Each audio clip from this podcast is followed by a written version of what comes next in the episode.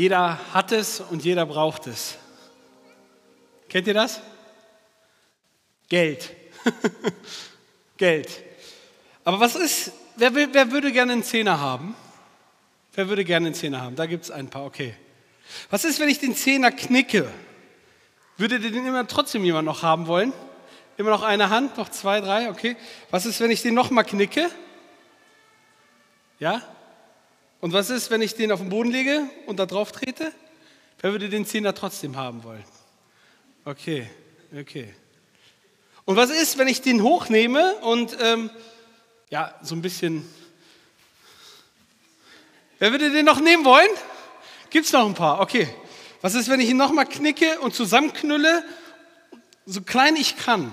Würde der jemand noch haben wollen? Okay. Wer, wer will den jetzt jetzt haben? Also eins, zwei, da sehe ich ein paar. So. Okay. Jetzt nehme ich eine Klammer und bringe ihn richtig unter Druck. Ich lasse ihn richtig leiden. Ja? Wer will den noch haben? Immer noch ein paar. Das gibt's doch nicht. Okay, ich würde sagen, ich gebe den jetzt weiter. Aber du musst mir versprechen, dass du bis zum Gottesdienst wartest, um die Klammer zu lösen. Wer ist dafür? Wer ist dabei? Ist da noch jemand? Okay, gut, da sind noch ein paar. Würde ich sagen, hier, Christian, fang mal. Ich will das jetzt nicht werfen, weil das kann wehtun. Du hast dich permanent gelangweilt gemeldet. Du hast den Hauptgewinn. Die Klammer nicht lösen. Die Klammer nicht lösen. So. Bis zum Ende der Predigt warten, auf jeden Fall, okay? Gut. Geld verliert seinen Wert so schnell nicht. Wir wissen natürlich, aufgrund der Inflation wissen wir auch, dass Geld natürlich auch äh, inflationiert. Aber der Grund ist, dass die 10 Euro sind jetzt noch 10 Euro und werden morgen auch noch 10 Euro sein. Und in der Regel kann man, Gott sei Dank, in unserem Land mit 10 Euro das Gleiche, was man gestern gekauft hat, morgen auch noch kaufen. In den meisten Fällen. Es sei denn, es ist dann wieder angestiegen. Aber der Punkt ist, was ich sagen will, ist, es hat einen Wert an sich. Und weil es einen Wert an sich hat, reicht das vollkommen aus. Und ähm, auch in der Bibel gab es einen Mann, der hat verstanden, dass Geld Wert hat. Und dieser Mann, der hieß Levi. Dieser Mann, der war auch begeistert von Geld. Sein Name war Levi, der Sohn des Alpheus. Spannend, ne? Und da lesen wir in Matthäus 9, Vers 9 eine Geschichte von ihm. Ich lese mit euch gemeinsam. Und als Jesus von da weiterging, sah er einen Menschen an der Zollstätte sitzen. Der hieß Matthäus. Und er sprach zu ihm, folge mir nach. Und er stand auf und folgte ihm nach. Und es geschah, als er in dem Haus zu Tisch saß, siehe, da kamen viele Zöllner und Sünder und saßen mit Jesus und seinen Jüngern zu Tisch. Und als die Pharisäer es sahen, sprachen sie zu seinen Jüngern, warum ist euer Meister mit Zöllnern und Sündern? Jesus aber, als er das hörte, sprach er zu ihnen, nicht die Starken brauchen den Arzt, sondern die Kranken. Geht aber hin und lernt, was es heißt, ich will Barmherzigkeit und nicht Opfer. Ich bin nämlich nicht, ich bin nicht gekommen, Gerechte zu berufen, sondern Sünder zur Buße. Eine Geschichte, man kann sie so schnell in der Bibel lesen und schwupp ist man an den wichtigsten, an wichtigen Punkten vorbei. Da kommt Jesus vorbei, begegnet dem Matthäus, ja, und er sagt, folge mir nach und tatsächlich er folgt ihm nach. So einfach ist das, ne? Und sie machen eine Party, Matthäus lädt, lädt alle seine Zöllnerkumpels ein und Sünder und wie auch immer und sie haben eine fette Party und andere moralisch richtigere Menschen sehen das und sagen sich, wie kannst du nur das machen? Aber man merkt ganz schnell, diese Leute haben es nicht verstanden. Das ist die Geschichte. Das Spannende ist, wenn wir mal genau hingucken, heißt es hier, dass Matthäus, der selbst der Schreiber dieses Buches ist, von sich in der dritten Person spricht. Angenommen, du schreibst ein Buch wie würdest du dich beschreiben? Matthäus beschreibt sich folgendermaßen. Vers 9. Und als Jesus da weiterging, sah er einen Menschen. an der Zollstätte sitzen. Sein Name war Matthäus. Matthäus sieht, schreibt ein Evangelium und er platziert, wie er zu Gott kam, an einer ganz bestimmten Stelle. Dazu später mehr. Das Spannende ist, er beschreibt sich als einfach einen Menschen, der Matthäus heißt. Aber das Spannende ist ja, und dieser Matthäus sitzt noch an einer Zollstätte. Und eine Zollstätte, das haben wir heutzutage nicht in der Form. Äh, wir haben das in einer viel professionelleren Form. Ja? Matthäus wäre stolz auf das deutsche Finanzamt, würde ich sagen. Ja? Also die müssen nicht irgendwo abkassieren, das geht direkt vom Lohn ab. Bei wem ist das so? Ja, schon mal, schon, oder schon mal erlebt, ne? Dass das Finanzamt zuschlägt, ja. So. Also, er war ein Steuereintreiber. Und zu damaliger Zeit war ein Steuereintreiber nicht einfacher ein Finanzbeamter wie bei uns heute. Die sind ja heute alle nett und wollen noch helfen, ja. Und, also mal weniger, mal mehr, ne?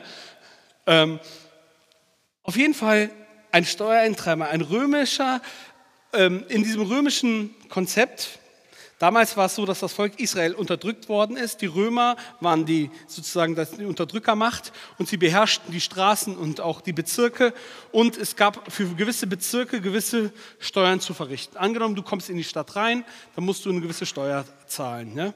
Die Sache ist, dass die Römer sich gedacht haben, es ist einfacher, wenn wir Leute rekrutieren aus den eigenen Reihen, auf dass sie ihre eigenen Leute besteuern. Und deswegen hat man gesagt, Mensch, hier ist eine Zollstelle frei, wenn du willst, äh, all inclusive, ja, du kriegst dick Kohle, du verdienst gut und du kannst dir jedes Mal, wenn jemand da durchläuft, auch was für dich einstecken. Und wie, du, hast, du hast noch Jungs an deiner Seite, die sind schwer bewaffnet, die haben Knüppel, die haben Schwerter und das haben die anderen alle nicht. Und wenn du Teil dieses ganzen Games werden willst, dann werd doch Zöllner weil dann lohnt sich das richtig. Und das gleiche hat sich Matthäus auch gedacht. Das Problem ist, dass die Zöllner so verrufen waren, sie waren so unter, sozusagen, die waren schlimmer als jeder Sünder. Das eigene Verständnis ja, war Katastrophe. Sie waren, sie waren römische Kollaborateure. Ja? Sie, waren mit, sie waren, haben sich mit korrupten Menschen auseinandergesetzt, mit Leuten, die andere bestohlen haben. Sie, haben, sie waren Volksverhetzer. Ja? Und aus dem jüdischen Blickwinkel gehören diese Menschen auf der Stelle eigentlich gesteinigt, geht aber nicht, weil die anderen haben Schwerter. Was soll man sagen? Ne? Und wenn man nicht in der Besatzermacht ist, ja, dann dann muss man das halt so hinnehmen. Auf jeden Fall, sein Kontext und sein Umgang mit den Menschen veränderten ihn dramatisch. Er kam aus einem jüdischen Kontext und das Spannende ist, dass wenn wir in anderen Paralleltexten der Bibel lesen, weil andere Evangel äh, äh, Evangelisten sprechen halt auch über die Geschichte, die Berufung des Matthäus, wie zum Beispiel Markus und auch Lukas. Und dort heißt er Levi, der Sohn des Alpheus. Dort wird er mit seinem alten Namen aus seiner vorherigen Zeit noch angesprochen. Als Levi, das Stamm der Leviten. Ich weiß nicht, was die Eltern sich gedacht haben. So von wegen, mein Kind wird groß in der Kirche aktiv werden. Und ich nenne es, keine Ahnung, Franz von Assisi, keine Ahnung, ja. Die haben sich was dabei gedacht. Die haben sich was dabei gedacht, als sie gesagt haben, dieses Kind nennen wir Levi. Und was ist geworden? Dieser Levi verlässt alle frommen Regeln, der pfeift auf das gesamte jüdische fromme System, kehrt dem Ganzen den Rücken zu und sagt, diese Position, die ich vorher hatte, die will ich nicht mehr. Ich strecke mich nach einer Position aus. Kannst noch mal wedeln, Christian, mit dem Geldschein? nach, nach dem, wo, ja, da ist alles noch alles richtig, richtig, äh, wo, wo es richtig Geld zu verdienen gibt. Das ist das, wonach ich strebe. Und er strebt nach dieser Position und er kommt in diese Position, aber er muss etwas verlassen. Etwas muss in ihm sterben, und zwar der alte Levi, der muss sterben. Und er freut sich, endlich diesen Levi losgeworden zu sein. Und endlich gibt er sich einen griechischen Namen Matthäus.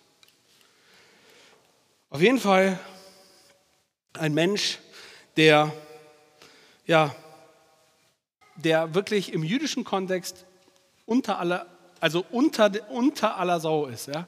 Also damals war es einfach im jüdischen Kontext, wenn du, wenn du Unzucht getrieben hast, Steinigung.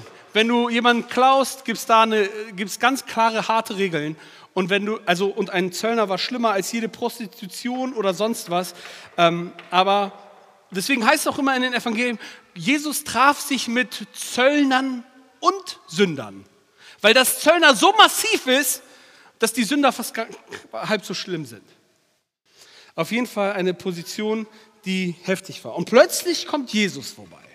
In dieser Geschichte plötzlich erscheint Jesus da. In Matthäus 9. Und ich denke mir so manchmal so, vielleicht gab es auch so ein paar römische junge Leute, die gesagt haben, boah, Alter, der, der hat dicke. Der hat, einen, der hat einen guten Karren, der hat ein tolles Pferd. Bei dem läuft es richtig. Vielleicht gab es auch Leute, die ihn beneidet haben für diese Position. Nicht gerade Juden vielleicht, weil die halt auch in ihrem Kontext natürlich auch ein Stück weit in ihrem System auch gefangen waren und wussten, ey, mit den Römern, mit der Besatzermacht machst du dir keine Freunde. Aber der Punkt war, ich habe mir auch gefragt, so, stell dir mal vor, es gäbe so eine Stellenbeschreibung. Jesus kommt vorbei und sucht noch jemanden für seine Truppe. Was muss der denn mitbringen? Ja, Jude kann er ruhig sein, weil Jesus war ja auch Jude. Vielleicht sollte er vielleicht auch schon mal das eine oder andere verstanden haben aus dem Alten Testament. Und wen sucht sich Jesus da aus? Man könnte fast sagen, Jesus, äh, nicht den Matthäus. Der ist absolut unter aller Kanone. Ja, den, den darfst du dir nicht nehmen. Der hat so viel Mist auf dem Kerbholz, der hat so viel Schuld bei jedem hier, der hat alle schon ausgenommen und alle schon übers Ohr gehauen. Den darfst du nicht nehmen. Jesus, nur den nicht. Der hat zu viel Schuld. Aber genau diesen Matthäus wählt Jesus aus. Er geht hin, dann heißt es dort, und Jesus sah Matthäus, einen Menschen, sein Name war Matthäus, an einer Zollstätte sitzen. Und plötzlich beginnt die Geschichte zwischen Jesus und Matthäus. Und ich denke mir, wie kann das sein? Wie, wieso rufst du ihn? Diesen Verrückten, diesen, diesen, diesen geizigen Typen. Aber das Spannende ist, dass Jesus sowas tut. Und, und dann ruft Jesus ihn und sagt, Matthäus, komm und folge mir nach. Ihr müsst wissen, ein Messias, ein, äh, äh, ein Meister, meine ich, wird auch im Text beschrieben. Warum ist euer Meister? Also auch die Pharisäer, das waren Schriftgelehrte, also das waren Leute, die äh, sehr, sich sehr an die Tora, an die, an die Regeln gehalten haben und um die Regeln nochmal Regeln gebaut haben, damit bloß keiner die verletzt. Sie fühlten sich sehr moralisch sehr im Vorteil, diese Leute, und sie haben gesagt, wie kann es sein, dass euer Meister mit diesen schlechten Menschen zusammen ist? Wie kann das sein? Ja, das ist auch unverständlich. Aber das Spannende ist, er ruft, der Meister ruft den Matthäus zu sich. Und das Spannende ist, plötzlich beginnt ja mal bei Matthäus wieder etwas an Veränderung. Er hat die Position schon verlassen, die er damals hatte im Volk Israel. Damals, als Mama und Papa gesagt haben, Junge, du bist Levi, du sollst die, du sollst die Tora studieren. Und plötzlich bricht, und jetzt denkt er, jetzt bin ich oben angekommen auf der Stufe. Ich stehe oben, jetzt habe ich Kohle, jetzt geht's mir gut. Und plötzlich kommt da so ein Mensch, sein Name ist Jesus Christus, und er spricht zu mir, komm, folge mir nach. Und in dieser Situation verlässt Matthäus wieder seine Position und beginnt auf, sich auf eine ganz neue Position zu begeben, und zwar Jesus hinterher. Jetzt ist die große Frage für mich damals in der Kinderstunde immer gewesen, warum macht er denn das? Wieso ist das denn so einfach? Wenn ich zu meinem Kumpel gegangen bin in der Klasse und habe gesagt, komm doch und folg mit mir Jesus nach, dann hat er nie gesagt, alles klar. Wieso ist das so verblümt? Warum ist das so einfach? Und das ist die eigentliche Frage. Wieso überhaupt dieser Typ und warum ist das so alles so einfach und warum ist das in unserem Leben alles nicht so einfach? Und der erste Punkt ist, Gott zieht Menschen. Gott zieht Menschen. Wenn wir ein bisschen die Chronologie des Matthäusevangeliums anschauen und wir merken, und da frage ich mich, was hat Matthäus alles schon mitbekommen, bevor es zu dieser Begegnung mit Jesus kam? Und dann lesen wir in Matthäus 3 bis Kapitel 7 die Bergpredigt oder Feldrede, wie es heißt, wo Jesus ein, ein Königreich vorstellt. Eine Idee von, wie Gottes Reich sein kann, wem dieses Reich gehört und wie man Zugang zu diesem Reich bekommt. Das ist eine Vorstellung von, von, von Leben im, in einer anderen Dimension, in einer ganz anderen Thematik. Und plötzlich erlebt er wie man, hört er das, wie man Zugang bekommt. Aber er steht in seiner Position. Er zieht seine Maske auf und sagt, nein, das lasse ich nicht an mich ran. Vielleicht war das so. Dann lesen wir weiter in Kapitel 8 bis 10, auch wo diese, unser Beispiel ist, von insgesamt neun bis zehn Personen oder Gruppen, die Jesus plötzlich mit diesem Evangelium und mit, dieser, mit diesem Reich Gottes Gedanke Praxis, wo das Praxis wird. Menschen werden geheilt, Besessene werden befreit, Tote werden, stehen auf. Die, die Schwiegermutter des Petrus wird, das Fieber weicht, ja. Manchmal sind es kleine Dinge, manchmal sind es voll große Dinge. Jesus stillt den Sturm. Wir erleben plötzlich, wie ist das Reich Gottes in real life? Und ich frage mich, was hat der Matthäus alles davon mitbekommen? Vielleicht hat er manches von Hören und Sagen mitbekommen. Aber vielleicht hat er auch erkannt, boah, die Heilung des Aussätzigen, wo keine Chance ist. Gott macht eine Chance auf. Da ist Hoffnung für selbst den Krankesten. Da ist eine Chance für denjenigen, der schon gestorben ist. Die Tochter, die wird wieder zum Leben erweckt. Und wir lesen plötzlich, und dann ist die Frage, wann, wenn ihr ein Buch schreiben würdet, wann würdet ihr euren Punkt, eure Person, persönlichen Anteil in diese Geschichte hineinlegen? Und in diese Geschichten, zwischen diese Geschichten, setzt sich, Pet, äh, setzt sich Matthäus mit seiner Berufungsgeschichte und sagt, hier passt es rein. Hier passt es rein. Warum? Weil da ist ein Mensch, sein Name ist Matthäus. Er sitzt an einer Zollstätte und da ist ein, ein Jesus, der kommt vorbei und er sieht mich. Und wisst ihr, was er macht? Er ruft mich und sagt, Matthäus, komm und folge mir nach.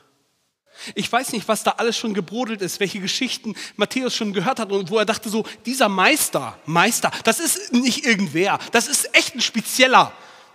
Das ist einer, der krasse Dinge tut, die sonst kein Rabbiner, Meister, Ausbilder, wie auch immer getan hat. Das ist einer, der absolute Macht hat über Wind und Wellen, der absolute Macht hat über Krankheit und Gesundheit, absolute Macht hat über Tod. Das ist einer, der ist mehr als das. Und wenn du bei dem sozusagen in die Schule darfst, ey, dann sagst du nicht nein, dann sagst du ja. Und ich weiß nicht, Jesus begegnet, begegnet diesem Matthäus, macht diesem Matthäus. Und wisst ihr, was das Spannende ist? Alle Geschichten, die wir davor ge gehört haben, ja, all diese Menschen, die geheilt worden sind, wo, wo Blinde sehend worden sind, alle diese Geschichten insgesamt zehn, ja. Zehn ist übrigens auch eine Zahl in der Bibel, die steht für Prüfungen, für, für prüf mich, ne? den Zehnten geben, zehn Plagen, zehn, äh, zehn Tage ne? und so weiter. Wir finden immer wieder, und ich denke mir so, Gott gibt so krasse immer wieder Eindrücke auf Matthäus in sein Leben hinein, auf das er merkt, hey, was ist, dieser, was ist das für ein Mensch? Ist er ein wirklicher Mensch oder ist er irgendwie doch mehr als ein Mensch? Ist er irgendwie ein Übermensch? Ist er irgendwie göttlich, Gott gleich? Jesus ist der Grund für die Nachfolge. Er folgt nicht Jesus nach aufgrund seiner Skills. Er folgt Jesus nach aufgrund Jesu Sein. Und wisst ihr was? Alle diese Menschen in diesen Geschichten, um diese Berufungsgeschichte herum, die haben alle eins gemeinsam mit Matthäus. Sie fangen an zu sagen, Jesus, ich vertraue dir. Und sie gehen diesen Schritt in eine neue Position. Ich gehe diesen Schritt der Nachfolge. Ich gehe diesen Schritt und ich gehe Jesus nach. Ich abonniere ihn nicht wie ein YouTube-Channel und so mal sehen, mal gucken, ob ich die Glocke aktiviere oder nicht. Nein, es ist viel mehr als das. Es ist alles, sein ganzes Leben hinter diesem Meister aufzubauen. Er hat erlebt. Und wisst ihr was? Alle diese Menschen haben eins gemeinsam, sie haben sich eingelassen. Und was das Spannende ist, Matthäus lässt sich auch ein. Er lässt sich darauf ein. Und wie gesagt, es läuft nicht immer so wie gedacht. Glaubst du, das Mädchen hatte gedacht, so, ja, ich sterbe erstmal und dann mal gucken? Nein, es läuft manchmal nicht so wie gedacht, wenn wir uns auf Jesus einlassen. Sind wir ehrlich? Aber Jesus kommt spätestens rechtzeitig und was er tut, ist immer richtig. Das können wir manchmal nicht verstehen und nicht nachvollziehen. Und wenn wir unser Leben sehen und was uns alles passiert, dann denken wir so, das kann doch nicht wahr sein. Aber Gott ist da. Gott ist da. Wisst ihr? Und der zweite Punkt ist so, Jesus hat ein ganz besonderes Wesen.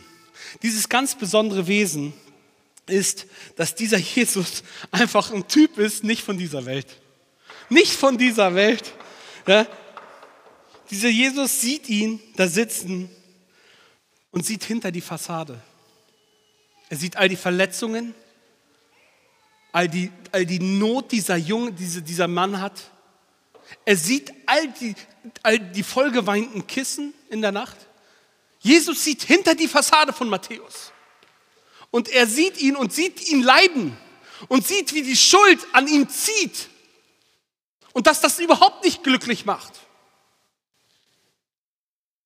Er sieht, wie Matthäus wirklich ist. Er sieht seine Traurigkeit.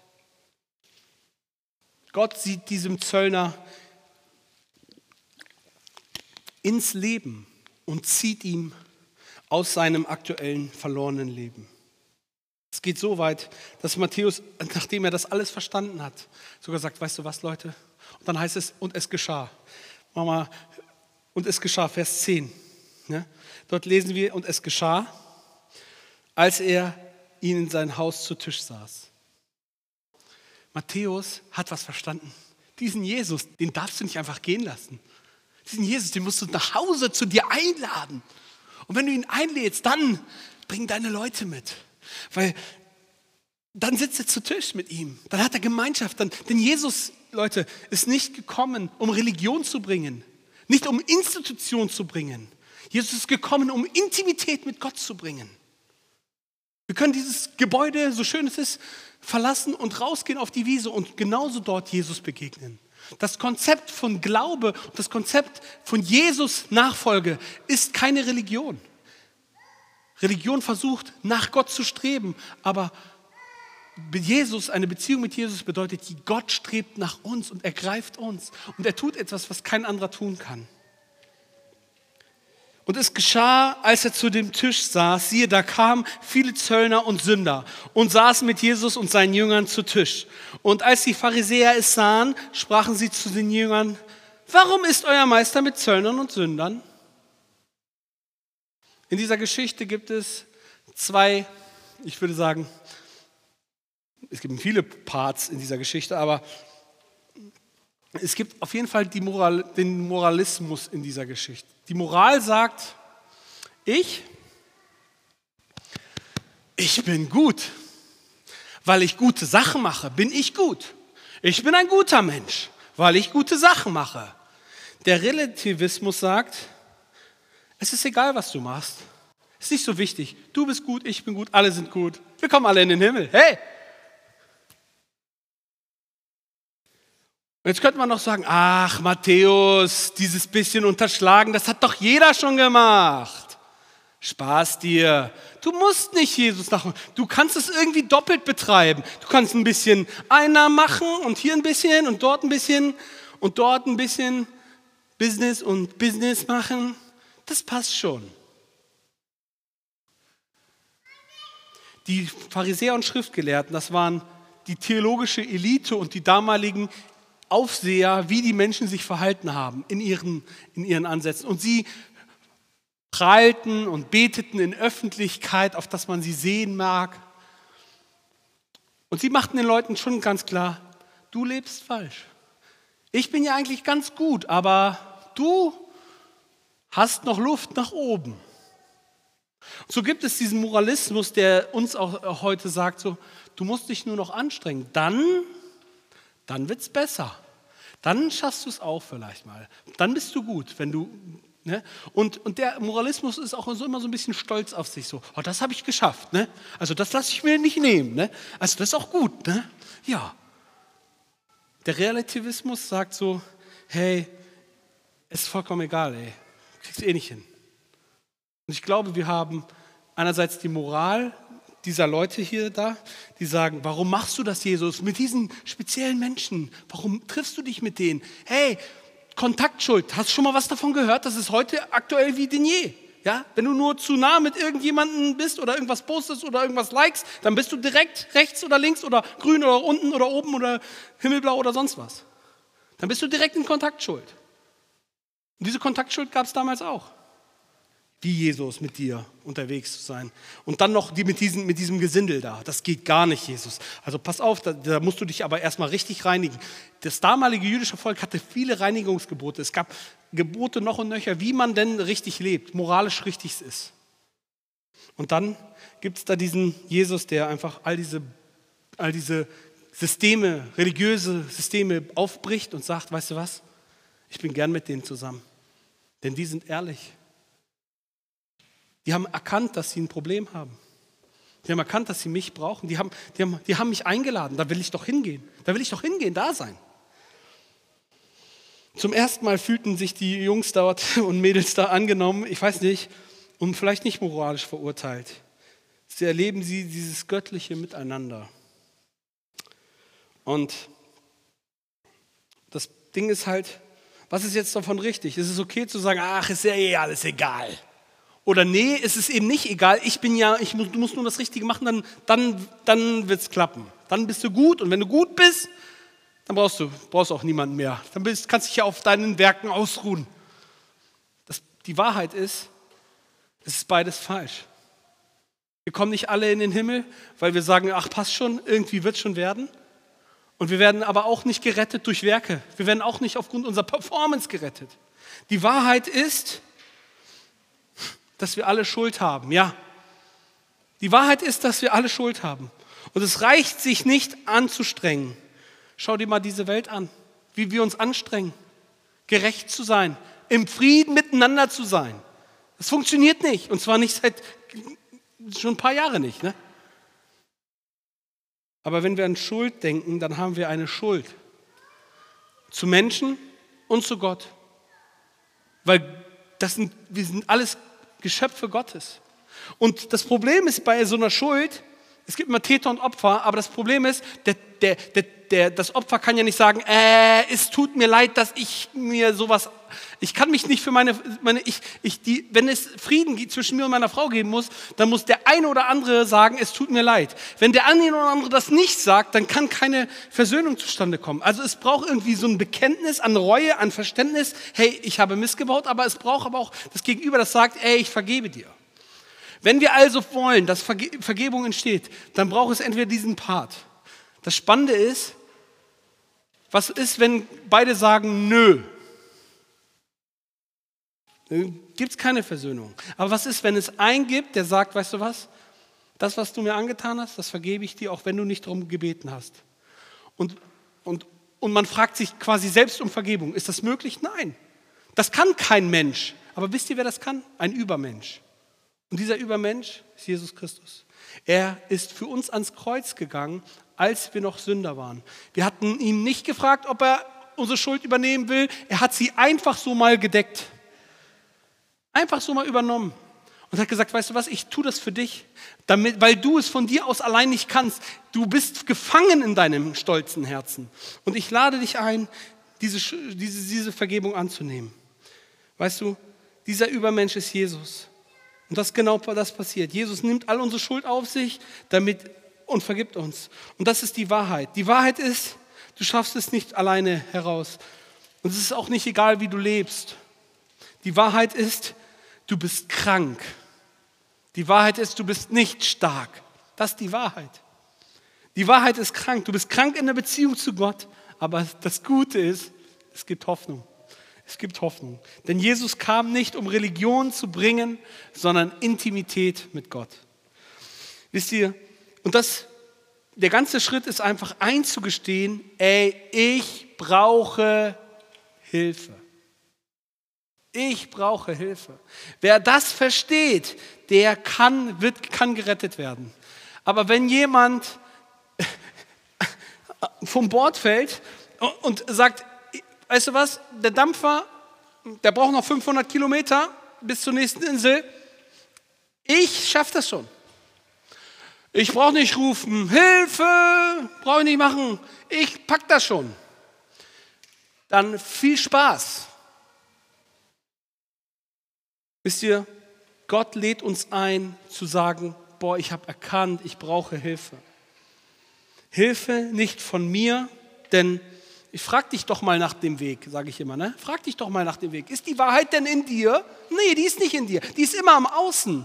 Und zwar nicht dort, wo wir Menschen äh, hin könnten.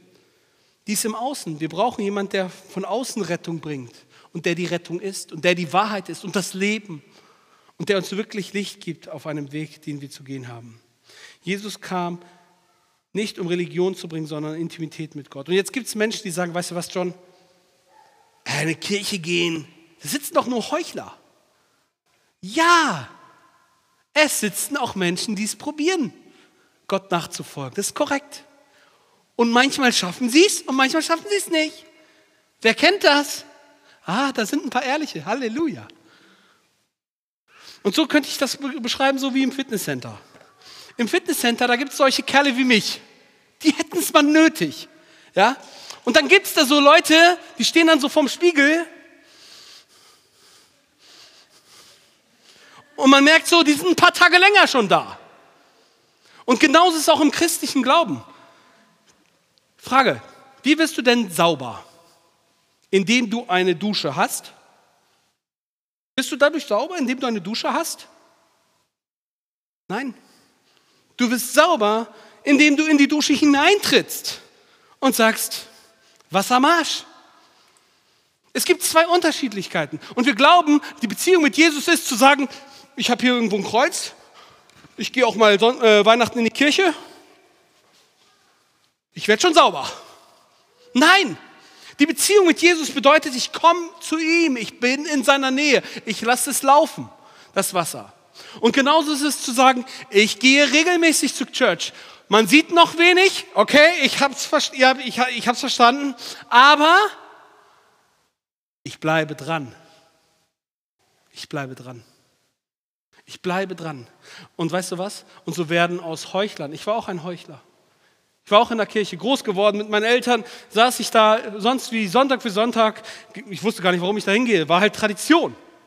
Bis Jesus mich ansah und gesagt hat, John, folge du mir nach. Und plötzlich merkte ich, ich, ich, darf mich auf eine Reise machen. Und wisst ihr was? Manchmal sitz, saß ich, es gab auch Phasen in meinem Leben, wo ich als Christ schon da saß, eigentlich, eigentlich es verstanden hab, haben müsste. Aber ich habe mich nicht rufen lassen. Oder ich bin irgendwie sonst was wieder wem anderen nachgejagt. Anderen Christusse, die sich ausgegeben haben als das Wahre. Und so hinterher so, ja, das wird mich weiterbringen. Nein, Jesus kommt und ruft mich und ruft dich heute raus. Ob du mit Gott lebst oder noch nicht, ob du am Anfang stehst, gerade frisch ins Fitnesscenter kommst oder schon lange dabei bist. Die Frage ist, wofür tust du das Ganze? Ob du schon lange mit Gott unterwegs bist oder nicht. Und deswegen ist es so wichtig, hör das Rufen. Hör das Rufen. Und das, dafür habe ich mir einen Interviewgast äh, äh reingeholt heute und den bitte ich mal nach vorne vielleicht hat derjenige hat auch mal seinen Ruf gehört, würde ich sagen. Und Chris, ich würde sagen, wir setzen uns mal hin, ja, oder? Chris, eines Tages hast du auch gehört, da sieht dich jemand und da ruft dich jemand. Wie war das bei dir? Ähm, ja, erstmal. Ähm, also,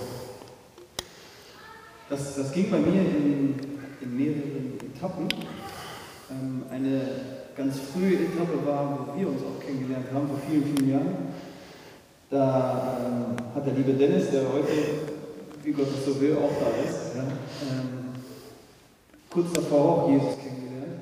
Er war auch aus einer christlichen Familie, aber er hat auch den Ruf gehört und auf einmal war ein neuer Mensch vor mir und ich ähm, war verblüfft, so verblüfft, dass äh, ich mich habe mitnehmen lassen in einen Gottesdienst ähm, und ähm, schon als der Lobpreis losging, habe ich irgendwie Gottes Herz gespürt. Ich weiß nicht, es war, ich hätte in dem Moment einfach alles über Bord werfen können, hätte sagen können, okay, ähm, ja, ich folge dir nach Jesus. Also irgendwie war das so krass und intensiv. Aber dann kam gleich so der Verstand, hat eingesetzt und hat irgendwie so Gedanken gemacht, wie Moment mal, wie willst du das deinen Kumpels erklären und, und deiner Familie? Und, also ich komme aus einem atheistischen Haushalt, kann man sagen, und hatte mit Glauben bis dahin echt so gar nichts am Hut. Außer dass ich irgendwann mal entschieden hatte, ja, es müsste eigentlich einen Gott geben. Ich glaube an Gott, die meisten glauben an Gott, das ist schon richtig. So. Aber äh, mich für irgendeinen Gott festzulegen oder irgendeine Richtung oder so, das war mir ganz fern. Und das war so der erste Schritt. Und ähm, ja, da, ehrlich gesagt, so im Nachhinein, erst in der Retrospektive, wurde mir klar, dass äh, damals schon Jesus mich echt aus, der, so aus, aus dem Regen, aus der Traufe rausgeholt hatte. Ich hatte äh, ein paar nicht so schöne Ideen, wie das Leben so hätte laufen können. Ich sag mal, schnelles Geld ähm, ohne Rücksicht auf Verluste war mir recht. Ähm, hat dazu geführt, dass ich jetzt nicht unbedingt die Ambition hatte, ähm, mich in irgendeinen Beruf reinzubewegen oder irgendein Studium durchzuziehen oder oder, sondern es war mehr so ein, ähm, ja, wie soll ich sagen, so ein, so ein, so ein Leben, ähm, so best of both worlds, habe ich immer gesagt. Ich konnte mich ganz gut darstellen, ich konnte ganz gut zeigen, äh, hier, der und der könnte ich sein, freundlich sein und so weiter. Und auf der anderen Seite habe ich mich dann mit Leuten rumgetrieben, die irgendwelche Überfälle gemacht haben und so weiter. Wir kamen auf solche Gedanken, äh, irgendwas zu überfallen und nur so ein Zeug. Und äh, ja, und dann, und dann kam das und dann war irgendwie drei Jahre später, habe ich auf einmal ein Studium angefangen und wurde Lehrer und wusste, das ist auch richtig so.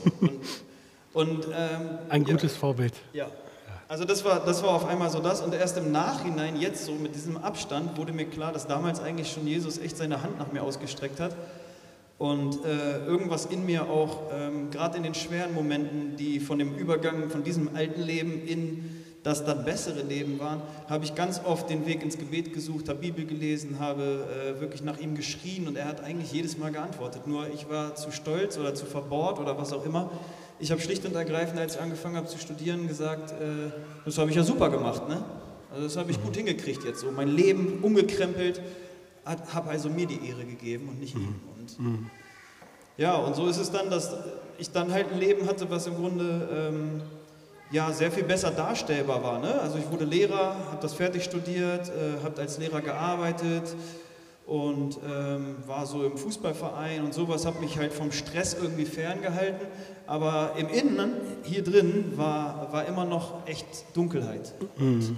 Es gibt so eine Stelle in der Bibel, die hat mich später mal gecasht und zwar, ähm, ich weiß jetzt, ich krieg's Wort für Wort nicht ganz genau zusammen, aber da geht es darum, da wurde ein unreiner Geist von jemandem ausgetrieben und äh, es heißt dann, wenn der unreine Geist ähm, rausgeht, dann rennt er irgendwo rum. Ich glaube 40 Tage oder was, ich weiß nicht genau. Auf jeden Fall rennt er irgendwo rum in der Wildernis oder was. Und dann, ähm, wenn er wiederkommt und findet das Haus gesäubert und geschmückt vor, also sozusagen gecleant, und so war ich, dann bringt er sieben Freunde mit und es wird schlimmer als vorher. Und auch wieder so im Nachhinein wurde mir das so offenbart, dass ich weiß, oh ja, das ist mir passiert. Genau so. Ich war, ich habe mir selber die Ehre gegeben, ich habe nicht Christus die Ehre gegeben dafür, dass er mich aus dem Mist rausgeholt hat. Und schlicht und ergreifend ähm, wurden meine Augen so blind, meine Ohren so taub und mein Herz so verstockt, dass ich mich selber für unfassbar geil hielt. Ja, also ich war so ein cooler Typ, ich war so gut in allem. Ist er? Nein. und das Problem war, ähm, dass ich das nach außen mit diesem Lehrerdasein und so weiter und so fort auch immer wunderbar präsentieren könnte. Ja. Und, ähm, und das war so halt, wo, wo einfach da so ein massiver ähm, wie soll ich sagen, ähm, so eine Verblendung einfach stattgefunden hat, die noch jahrelang anhielt. Und der letzte äh, Ruf, der wirklich dann mich erreicht hat, das war, ähm, als wirklich große Not kam. Und das war, ähm, wo ich das erste Mal so ein bisschen aus dieser aus diesem Wohlfühlbereich, aus dieser Komfortzone äh, wieder rausbewegt wurde. Das war, wo Corona losging, Anfang 2020. Und Äh, Debbie und ich, wir waren halt noch, noch nicht verheiratet, aber Elia, der jetzt da gerade steht, der war unterwegs und ähm, genau, sie war hochschwanger und wir wussten irgendwie nicht, was jetzt los ist und was da abgeht und ob man sich Sorgen machen muss oder nicht. Wir haben uns damals, weil sie schwanger war, auf jeden Fall ganz schön reingesteigert und entschieden, ja, Sorgen machen ist gut. Und ähm, es hat in mir wirklich alles gewackelt. Also es war wie so ein inneres Erdbeben und wir waren äh, auch unter uns sehr uneinig und sehr im Stress. Und ja, also es war, es war wirklich ähm, sehr aufreibend. Und irgendwie weiß ich noch, wir haben uns an einem Tag so richtig heftig in den Haaren gehabt, wo du zu mir gesagt hast, ich habe keinen Bock mehr darauf, das ist zu krass. Und ich habe irgendwie gesagt, ich habe damals immer so Fastenzeiten schon gemacht, wo ich auf bestimmte Dinge verzichtet habe. Und da habe ich gesagt, ich weiß nicht mehr warum, aber ich habe einfach gesagt, warte bis die Fastenzeit losgeht, warte bitte einfach darauf. Und das war so noch zwei Wochen hin. Und irgendwie hat sie wieder die Geduld gehabt zu warten. Und in dieser Fastenzeit habe ich ein Buch gelesen von einem Yogi, weil ich war in allen möglichen Richtungen unterwegs. Ja. Ich habe mir überall und nirgendwo ein Bild von Gott gemacht und von irgendeinem Yogi ein Buch gelesen, der über Jesus Christus geschrieben hat und über die Gleichnisse. Und während ich das gelesen habe, ist auf einmal was passiert. Ich habe nämlich überhaupt nicht mehr gelesen, was der Yogi dazu erzählt hat. Ich habe nur die Worte von Jesus gelesen. Und ich habe das Buch weggelegt und habe in der Bibel nachgeschlagen, ob das wirklich so ist. Und dann habe ich nur noch Bibel gelesen und habe einfach nur noch gelesen, was Jesus gemacht hat. Und bin zu meinem Schwiegervater irgendwann gegangen, weil ich diese Gleichnisse auf einmal verstanden habe. Irgendwas hat bei mir, wie gesagt, einfach so diesen Ruf erhört. Es waren so, die Ohren meines Herzens gingen auf und ich habe zu meinem Schwiegervater damals gesagt, ich glaube, dass die Dorn, ja, also das, was mich in der Welt nach der Fastenzeit wieder versuchen will, in Versuchung zu bringen, werden nie wieder so hoch wachsen, dass sie diesen Baum noch erreichen. Ich glaube, dieser Baum ist jetzt höher gewachsen. Und er hat mich mhm. angeguckt und hat einfach nur gesagt, darf ich für dich beten? Mhm. Und das hat er getan. Und dann, und dann ist von da an alles aufgeräumt worden, was erstmal totales Chaos war. In vielerlei Hinsicht ist viel Chaos auch entstanden. Aber das ist manchmal nötig. Ne? Wenn man aufräumt, dann wirbelt man auch Staub auf. Und genau das ist dann passiert. Und dann war innerhalb von einem weiteren Jahr die Entscheidung, dass ich mich dann eben auch taufen lassen möchte. Und da haben wir uns mhm. auch dann wieder gefunden und so weiter und so fort. Ja, also zwei, zwei starke Rufe und zwischendurch sicherlich noch einige leisere Rufe, die ich gekonnt überhört habe. Mit deiner Vergangenheit, wie hast du es wahrgenommen? Hast du Jesus als einen Moralprediger wahrgenommen oder wie, wie hast du ihn wahrgenommen? War er für dich irgendwie jemand, der gesagt hat, ach, ist egal, ist nicht so schlimm? Oder wie hast du ihn wahrgenommen? Ja, also tatsächlich ähm, habe ich so ein bisschen das Bild gehabt, von außen stehend auf Christen. Obwohl immer, wenn ich vor Ort war, im Gottesdienst oder irgendwie, ich, ich mich super aufgehoben gefühlt habe und ähm, verstanden und mitgenommen und geliebt und alles irgendwie einfach nur um mich herum Menschen waren, die es echt irgendwie ernst und ehrlich meinten mit einem. Also es war ehrliches Lachen und keine Heuchelei so und trotzdem hatte ich immer das, das Bild, ähm, ja, die Christen, die zweifeln nicht genug an ihrem Glauben. Hm. Ja, also da, da, die müssten doch sich auch mal diese Fragen stellen, die ich mir gestellt habe. Ich habe mir tausend Fragen gestellt. Hm. Und es kann ja nicht sein, dass man jetzt einfach Jesus als den einen nimmt so und da, was ist mit Buddha, was ist mit Krishna oder was ist mit dem und dem und dem und dem, ja? Wie kann das sein, dass sie einfach sagen, der ist es und sie stellen sich keine Fragen, wenn ich mit denen drüber rede, sie wissen gar nicht, mhm. ähm, was es mit denen auf sich mhm. hat. Wie können sie sich also diese Fragen nicht stellen? Ne? Mhm. Und das hat mich auf der einen Seite beeindruckt, weil es eine Sicherheit war, die ich nicht hatte. Mhm. Und auf der anderen Seite ähm, hat es mich abgeschreckt, weil ich gesagt habe, ich möchte nicht so äh, ignorant sein. Mhm. Es hat auf mich ignorant gewirkt. Ne? Mhm. Und, und das hatte für mich auch direkt irgendwo mit Jesus zu tun, mit diesem Merkmal, das Jesus gegeben wurde. Ich hatte gar nicht das Problem so mit Jesus, sondern mehr mit dem, wie man Jesus sah. Ich habe gedacht, nee, Jesus ist halt irgendwie einer von vielen. Mhm. So, das war so mein Punkt. Mhm. Und ähm, waren die Sätze, die Jesus zu sich selbst sagt, dass ich bin der einzige Weg zu Gott, ähm, war das dir noch nicht so geläufig oder wie war, wie war seine Statement über sich? Er sagt ja, es werden andere kommen, die werden euch verführen, ne? die werden in meinem Namen kommen. Ja, ähm, der Gehaltscheck, ja, der sagt, ich bin dein Versorger oder der Chef, der wird zu deinem großen Boss, weil du musst ihn ja im Hintern kriechen oder wie auch immer. Ähm, ja, ich glaube, dass das Ding ist mit einem verstockten Herzen, tauben Ohren und blinden Augen, ist es so, du siehst so ein bisschen, was du sehen willst. Mhm. Und ähm, tatsächlich habe ich das gerne einfach so ein bisschen ausgeblendet. Also man baut sich so ein bisschen seine eigene Theologie zusammen, man baut sich so seinen eigenen Glauben zusammen und man will das nicht hören. Man will das nicht hören, dass es irgendwie Sinn macht. Aber tatsächlich, als ich angefangen habe, mal von allen Richtungen, die ich da so verfolgt habe, die wirklichen Aussagen gegenüberzustellen, was, mhm. was derjenige über sich selbst sagt, was Buddha mhm. über sich selbst sagt, mhm. was Krishna über sich selbst sagt, mhm. wie die Namen, was sind die Namen Gottes, was bedeuten sie und so weiter und so fort. Als ich das angefangen habe, wirklich mal zu recherchieren und wirklich gegenüberzustellen, da habe ich festgestellt, dass der, der am stärksten von sich selbst spricht und der, der wirklich die stärkste Aussage über das macht, wer er ist und was am vertrauenswürdigsten ist, das war eindeutig Christus. Mhm. Und ich konnte nicht mehr dran vorbeigucken und ich habe auf einmal festgestellt, Moment mal, ey, Yahweh, das heißt auch so der, irgendwie, das kann auch der Daseinsbringer heißen. So, ne, Moment mal, ich habe immer davor irgendwie so in, zu dem Gott, den ich so angebetet habe, irgendwie gesagt, ich habe natürlich besser gebetet als jeder Christ. Ich habe ja, hab ja ein super Gebet Na, gehabt und das habe ich so richtig aus, ausufernd, Hammer. immer präzisiert, da musste alles drin sein, man darf ja nichts vergessen, sonst ist man ja, nicht fromm genug richtig. und solche Sachen. Ne? Und, und da war dann irgendwann, ey, das ist, das, Moment mal, dann bete ich doch eigentlich, ja, das ist der ja. Ne? Mhm. Und, und, ähm, und so kam so ein Step nach dem anderen, wo mir immer klarer wurde, ähm, dass, dass halt das einfach Gott ist. Und mhm. es gibt nur einen Gott, das war mir die ganze Zeit klar, aber dass es dieser Gott ist, der Gott ist. Und dass es der einzige sein kann, weil mein Anspruch an einen Gott war immer, ich habe gesagt, wenn ich an einen Gott glauben kann, wirklich an einen Gott, dann muss er Liebe sein. Und das war immer der Grund, warum ich gesagt habe, es muss doch alles reinpassen. Weil Liebe, das bringt doch alles unter. Und das ist Quatsch.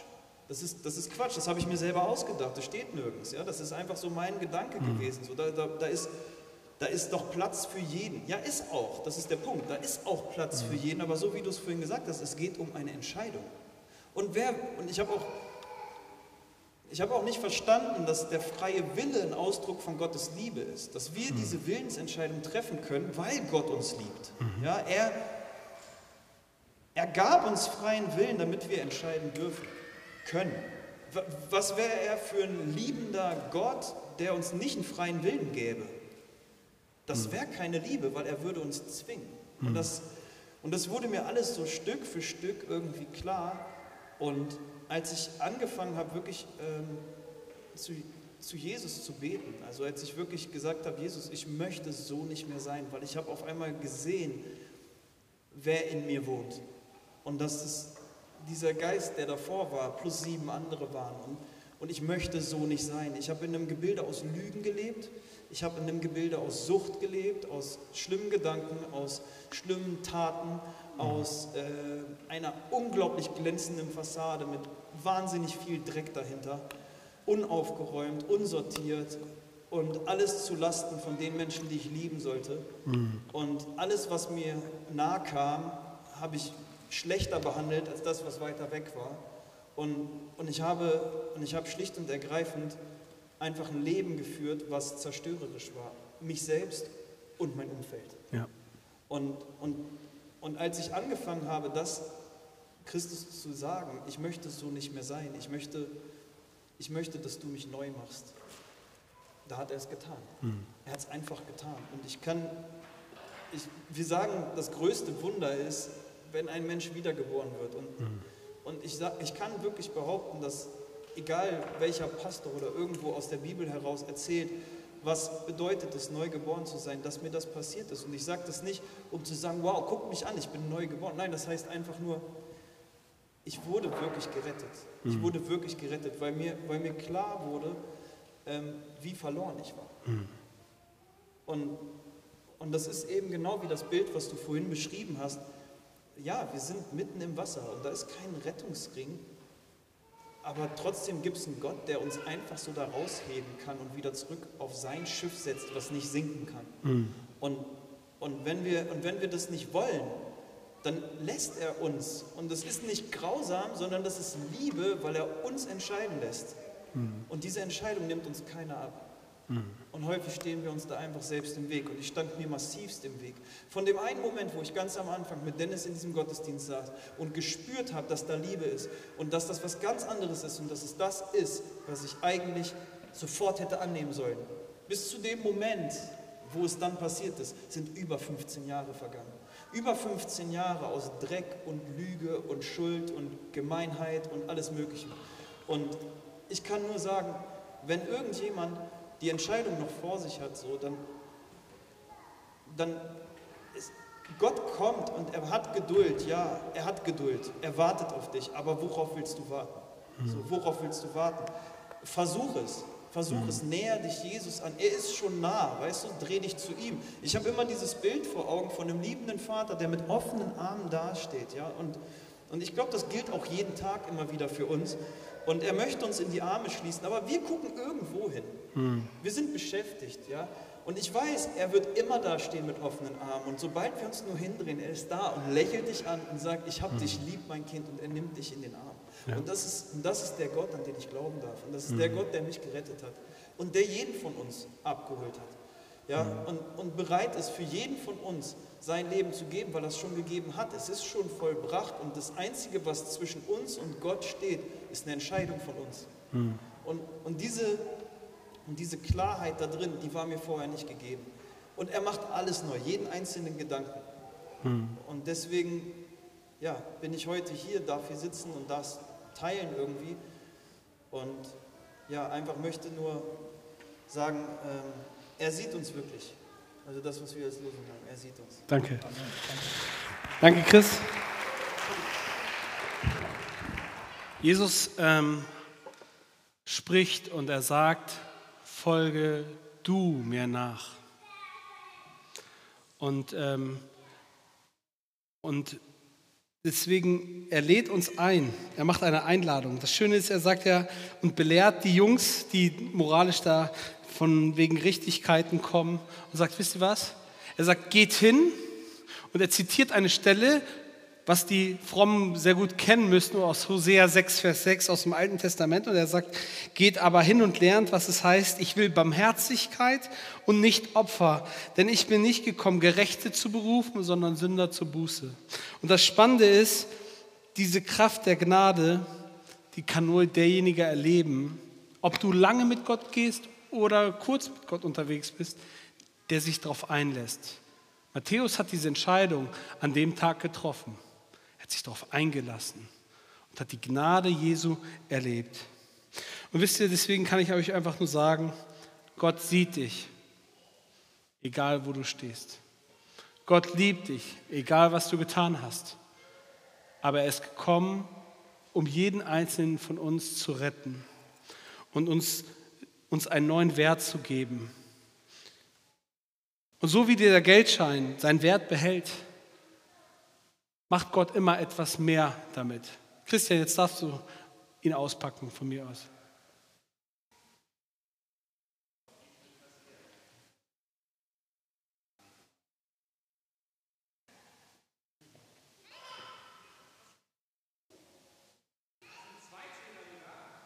Das sind zwei Zehner.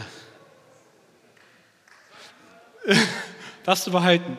Der Punkt ist, das, was wir geben, scheint oft viel zu sein.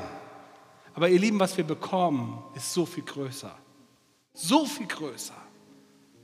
Und Jesus lädt ein und macht, macht alles für uns fertig. Dass wir sagen können, ja Jesus, komm in mein Leben. Das, was wir geben, scheint oft viel zu sein, aber es steht nicht im Verhältnis zu dem, was wir bekommen. Gott sieht dich, Gott liebt dich und er nimmt dich an. Und du darfst heute eine Antwort geben, ob du mit Gott schon lange unterwegs bist. Er ruft dich auch heute aus deinem Leben. Vielleicht sitzt du auch wie in deinem kleinen Häuschen, in deiner Position, in deiner Situation und sagst, Gott, mir geht es eigentlich gar nicht gut. Ich will, dass du kommst und mich veränderst. Darfst du das sagen? Und er kommt und greift ein. Ich schließe diese Predigt mit einem Gebet und lade euch ein, einfach sitzen zu bleiben oder aufzustehen. Vielleicht ist Aufstehen ganz gut. ein bisschen zu bewegen. Es bleibt, wird man auch wärmer, es ist ein bisschen frisch hier drin. Es wird sich ändern. Lass uns unsere Augen schließen.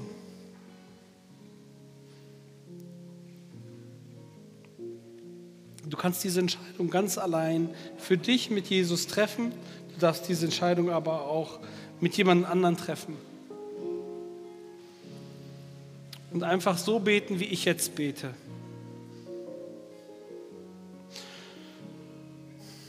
Jesus, komm in mein Leben.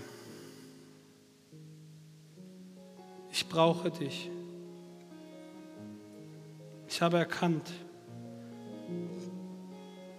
dass ich dich brauche. Mach mich frei von all meiner Schuld. Vergib mir all meine Sünden. Ich will in Vergebung leben, zu dir und zu meinen Mitmenschen. Möchte heil werden, dass meine Seele heil wird. Und schaffe mir ein neues Herz. Wirke du was Neues in mir. Komm du und rette mich.